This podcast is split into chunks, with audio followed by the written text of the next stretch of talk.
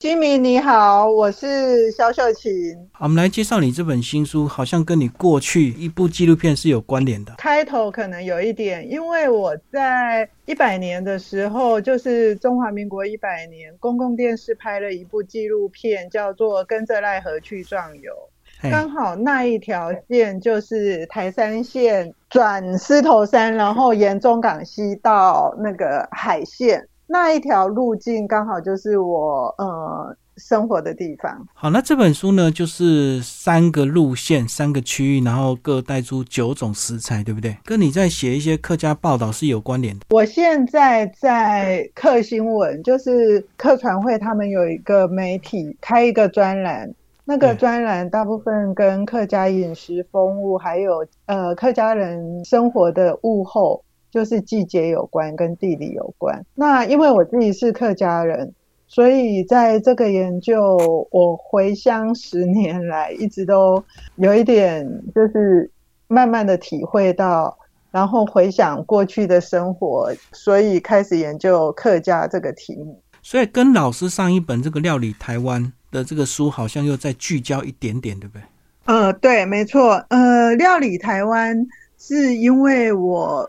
在饮食上，从总统蔡英文第一任的国宴，就是呃发想开始，呃回溯台湾的第一场国宴，台湾第一场国宴到今年一九二三年，刚好是一百年。嗯，因为今年二零二三年，一九二三年大概四月的时候，裕仁皇太子兴起台湾，就是后来的昭和天皇。从那一场御宴。呃，应该可以说是台湾的第一场国宴。那呃，也是一个很完整的台湾料理的食谱。台湾料理之名在日本时代正式被重视。那刚好今年。呃，料理台湾出了几年，呃，就是三年多之后，也已经整个改版，然后重新发行。好，那在这本书的后面，其实还有提到生态国宴呢，那个我们后面等下再讲。那我们先从你的这个章节啊，这个三个区域，然后各三种食材，九九个食材，我们是先从这个你熟悉的浪漫台山县开始，是不是头份也是曾经经过的一个地方？头份现在是一个算是一个呃行政区是头份市。它有一部分叫山珠湖，包含山珠湖。山珠湖是台山县的一个转折点。对对，台山县会经过头份。有曾经骑过，发现那那个地方是一个两条大路的一个交汇点，这样。啊，没错，也是中港西畔，所以呃，骑这台山县这一段就是会遇上。中港西，那这里面介绍的是南庄的柳橙，然后桂竹笋跟东方美人茶。你为什么会挑这三种来介绍？呃，应该这样讲，这不只是南庄哦。小英总统常说，呃，浪漫台三线，然后这一段桃竹苗这一段的台三线是一个田园诗歌般的地方。嗯，那对我来讲，我觉得台三线最强烈的 image。就是柳橙、橘子，几乎沿着台山线，你都可以看到一座一座的橘园，然后亮层层的。即便现在已经是桶干的寂寞了，你偶尔还是会看到。嗯，对我来说，这一段路线就是橙色大道、橘子大道，所以我挑了这一个。而且还有一个很重要的原因，客家人落脚的这一个地方，后来扩散出去，譬如说台湾的岛内移民，呃，到东岸，东岸的成功的提城也是客家人经营的。或是说到东市的碰干这一条线，几乎都是客家人。那呃，甚至可以这么说，如果只要有客家人落脚的地方，几乎都有柑橘。所以我用柑橘选择了柑橘这一个英美概念。那为什么用南庄城呢？因为林务局这几年来一直富裕台湾原生种的四种橘子的其中之一就是南庄城，它是台湾原生种的。柑橘属植物中果实最大颗的，那也是很重要的那个塞夏族的呃民族植物，民族重要的那个饮食。但是它就因可能是因为条件的关系，譬如说它的树干很多刺，是，所以渐渐的台湾人在柑橘类的那个育种或是品种改良非常快速。几乎每隔几年就会有新品种出现，所以男装城因为它也蛮酸的，所以渐渐被淘汰。可是它毕竟是一个濒危植物，还有是台湾原生种，所以林务局。跟塞夏族合作，富裕起来，再推广这个植物，我觉得很有象征意义，也是一个族群很重要的印记，所以选择这一个。那另外一个，呃，讲到贵族笋，台山线上有很多地方可能自己都会称为贵族林。贵族笋大概只有苗栗新竹比较容易吃到，那其他地方。没有，它也是很重要的一个台湾原生种的竹子，也是清朝人刚到台湾踏查的时候，发现台湾的，即便是移民带过来的那个竹子的产的竹笋都不是那么好吃，唯一好吃的就是贵竹笋。那贵竹笋对客家人来说有一个季节性很明显的物候象征，也是一个很独特的一个植物。那另外一个东方美人茶，东方美人茶更不用说，他就是客家人，跟客家完全脱离不了关系。譬如说，去年很著名的一部电视剧叫《茶经》，那《茶经》的原呃原版的故事就是呃台山县上的北埔，嗯，北埔峨眉这一带，经过小绿叶蝉，小绿叶蝉就是因为要有物候条件，它才会存在的一个物种嘛，昆虫，嗯。所以选择了这三个象征意义，就是浪漫台山线上的一个独特的风物。好，那第二个部分，老师讲到森林是里山的最初，然后也是挑选了三种香菇、稻米跟所谓的这个呃稻田里的大菜。香菇是不是在新社就是非常丰富的产地啊？对，香菇在新社，现在台湾最大的香菇产地应该就是新社。虽然呃，台湾的香菇可以讲到另外一个，就是为什么用，就是客家人从上岸之后一直往山里面开拓，但是大部分的人仍然住在丘陵地区，就是北台山县这一带，一直到南投，呃，几乎都是雪山山脉的涵盖的范围。也是很重要的一条线，就是圣人线。嗯，就是我们在这一条线上的人，一抬头很 容易就看到圣人山线上的几座大山。譬如说，新竹人看到的是大坝尖山，然后这全部，像我看到的是嘉里山，都属于雪山山脉的范围里面。雪山山脉蕴含的源流，一直往海里面冲下去的这几条河流，都可以看到移民落脚的足迹，也是我们现在生活最重要的地方。那我选择这几种香菇，在台湾人来说，有很重要的意义，是从日本时代以来，它就是送礼。嗯，很重要的一个一个礼品，尤其是过年过节的时候。另外一个，我觉得在料理上，香有了香菇之后，台湾料理或是客家料理就有一种精致化的过程，就是精致化的意涵，它就是等于一种大菜。那另外一个稻米，稻米毋庸置疑，不管是是不是客家人，它都是我们。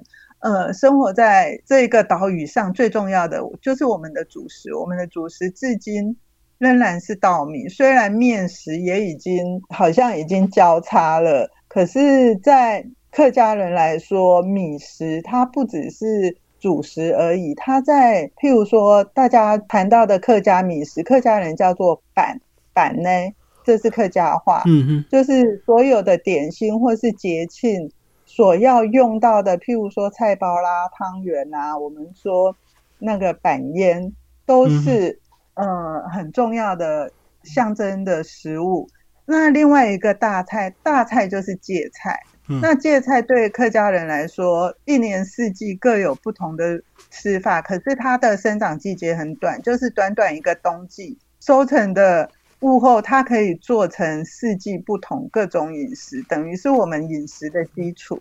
嗯这是我挑选这三个的原因。好，那接着地形就来到了海边了，海线一百年。嗯，海线一百年，其实呃，我想提到的比较像是族群融合跟落地生根的样貌。嗯，所以会看呃，大家都说客家人住山边，闽南人住海边。虽然呃这样的说法用大略来看，大致是没有错的。嗯。那这个海鲜一百年用这样一个 title，还有一个原因是去年呃二零二二年是台铁海岸线一百年的时间，就是组成一百年的时间。一九二二年台湾的铁道就是海岸线刚好完成一百年。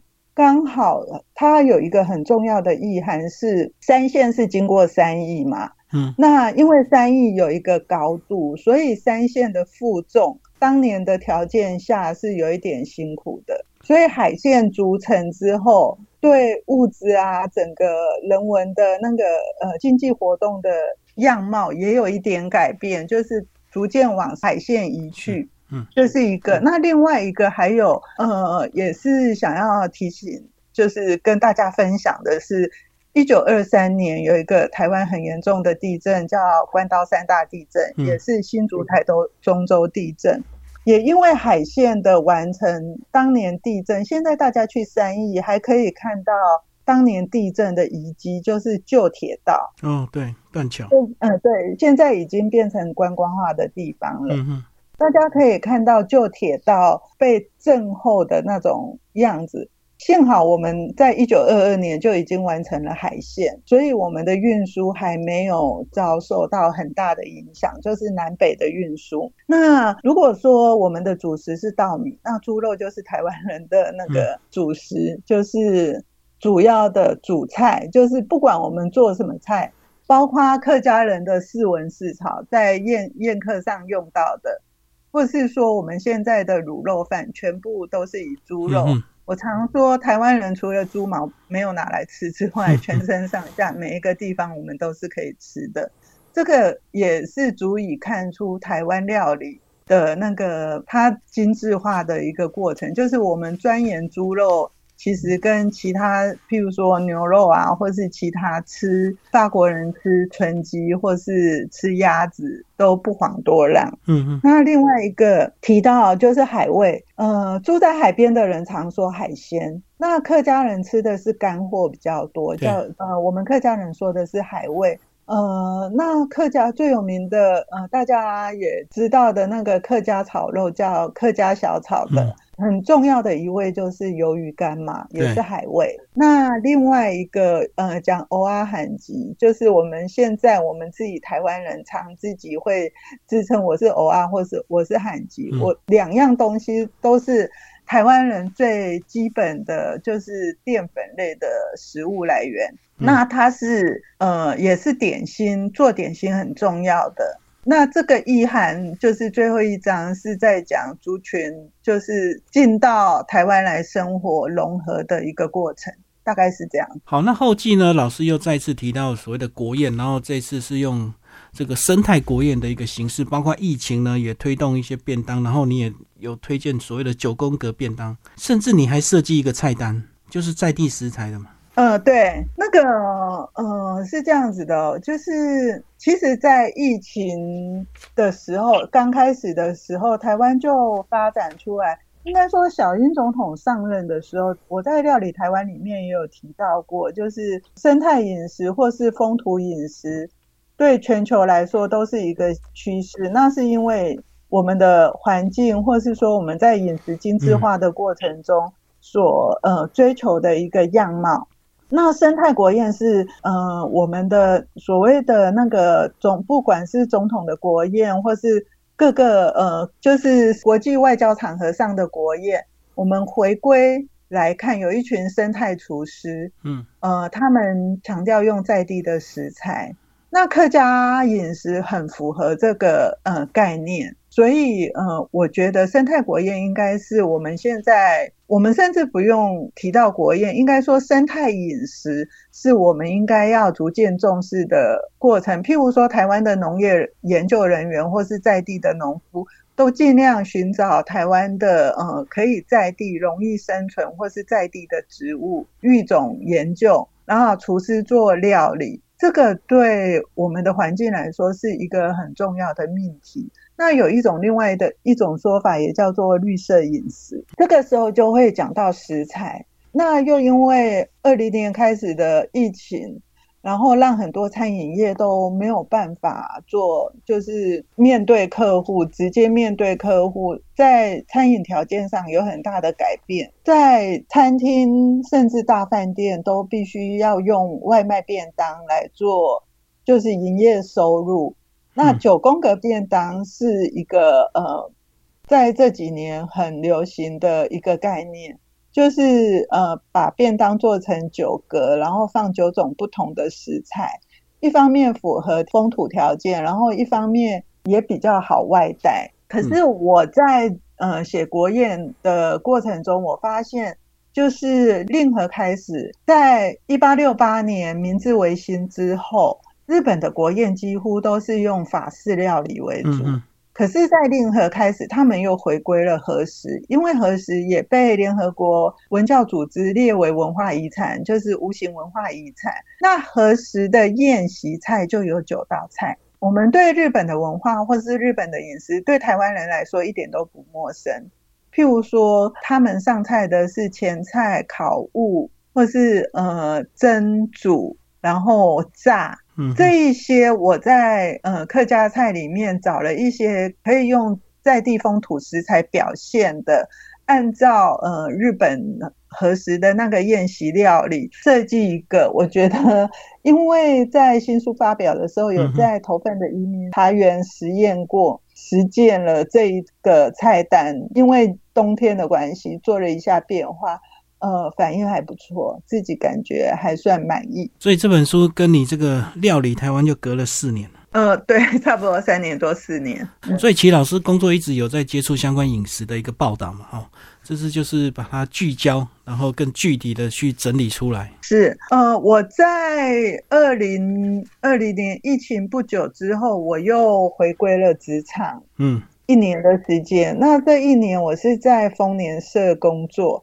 那丰年社它就是台湾在五零年代几乎是台湾最早的一本杂志，它的主要的议题都是跟农业有关的，所以我在这个过程中接触了农业这一个题目。那写食材的时候就更有感触，然后也重新思考了很多不同的角度。就是从呃种植的角度去思考我们的饮食。好，今天非常谢谢秀琴老师为我们介绍料理风土，蔚蓝文化出版，谢谢老师，谢谢。